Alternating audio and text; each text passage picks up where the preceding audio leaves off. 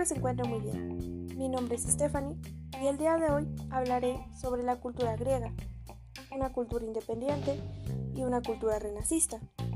Comenzaré por decir su ubicación. La cultura de la antigua Grecia surgió en el sur de Balcanes, en el este del Mediterráneo.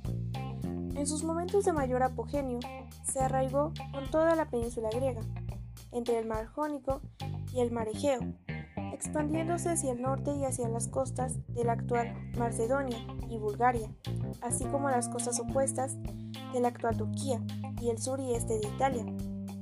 La civilización griega fundó también poblaciones a lo largo de la costa del Mediterráneo, en Europa.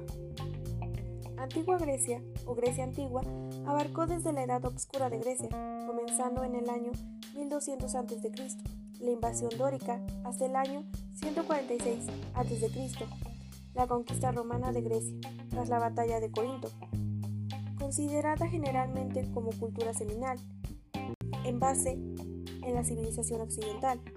La cultura de Grecia tuvo una poderosa influencia sobre el Imperio romano, la difusión a través de muchos de sus territorios en Europa. La civilización griega es básicamente marítima, comercial y expansiva. Ha evolucionado durante toda su historia, con sus inicios en la civilización iónica y en la civilización micénica. Comprende desde una perspectiva geográfica un conjunto de territorios diversos, unidos por un mismo proceso histórico, con base a las historias y fuertes vínculos que sus pueblos mantuvieron y que sus aspectos comunes compartieron. Es referida a menudo como la cuna de la civilización occidental y la antigua Atenas fue considerado su centro.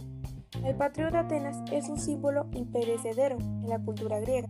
Ahora hablemos sobre sus costumbres. Desde el periodo haicano, desde niños aprendían a nadar y se bañaban en ríos y en el mar. Las mujeres libres se maquillaban para diferenciarse de las esclavas, solían prestarle especial atención a sus uñas. La higiene corporal contrastaba de la sociedad. Uno de sus castigos más crueles y dolorosos en la antigua Grecia era para los infieles, tanto hombres como mujeres. Los matrimonios eran contrastados, de forma en que el padre de la joven buscaba el mejor marido para su hija. Las griegas se casaban a una edad de entre 15 o 16 años, generalmente con un hombre mayor, con un tío paterno o un socio de su padre. Una de las grandes curiosidades de Grecia tiene que ver con las muertes. Los griegos tenían como costumbre colocar monedas en los ojos de las personas que morían. Lo hacían porque creían que al morir tenían que cruzar un río, y eso tenía un precio. Entre los valores humanos ocupaban un puesto predominante en las virtudes humanas, prudencia, justicia, fortaleza y templeza. Pasemos ahora a la organización social. La sociedad griega era muy esclavista, por lo tanto era muy desigual. La componían por dos grupos de personas, los libres y los esclavos. Los libres no pertenecían a nadie y podían ser propietarios de los esclavos en función de su riqueza. Se dividían en dos categorías, ciudadanos y no ciudadanos. Los griegos han sido enormemente influyentes para la lengua, la política, los sistemas educativos, la filosofía, la ciencia y las artes, dando origen a la corriente renacista. Por otra parte, dos de sus más importantes ciudades en la antigua Grecia, Esparta y Atenas, que tienen una gran diferencia al compararlas. Esparta era gobernado por reyes, a sus habitantes se les educaba para la guerra por lo que decían que eran fuertes y hábiles en el manejo de armas. A las mujeres se les enseñaba a luchar, igual que a los hombres. Tenían derechos y libertad para elegir a sus esposos. En cambio, en Atenas los gobiernos eran elegidos por voto de ciudadanos. Los hombres no eran educados para la guerra. Las mujeres no iban a la escuela, solo podían salir acompañadas de un familiar y no tenían derechos políticos. Aunque la ciudad era independiente, y continuamente se enfrentaban, también se unían si eran atacados por un amigo en común. Si hablamos de religión, en la antigua Grecia fue una época de polis, o sea, politerista. Se componían de dioses con poderes específicos y pertenecían entre sí a mitos y leyendas.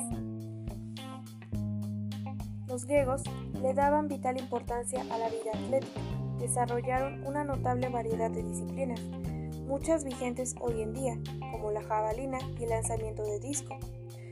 Contaba con espacios destinados a tal fin que poco a poco se fueron celebrando festivales que nucleaban tanto hombres como mujeres, aportaban a atletas que representaban a su ciudad.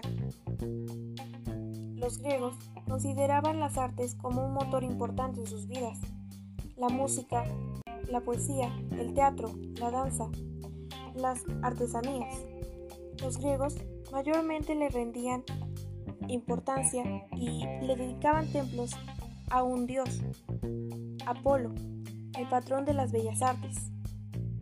Cabe resaltar que los griegos desarrollaron ampliamente la tecnología en diversos campos. Las inversiones que se acreditan en los antiguos griegos influyen en el engranaje, el tornillo, los molinos giratorios, la presa de eje, las técnicas de fundición de bronce, el reloj de agua, etc. Entre muchos otros, claro.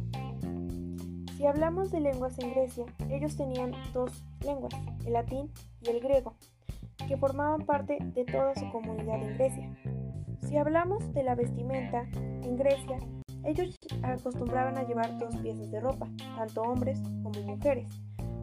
Una que era ropa interior, chitón o peplos, y una que era su capa, imatión o clamides.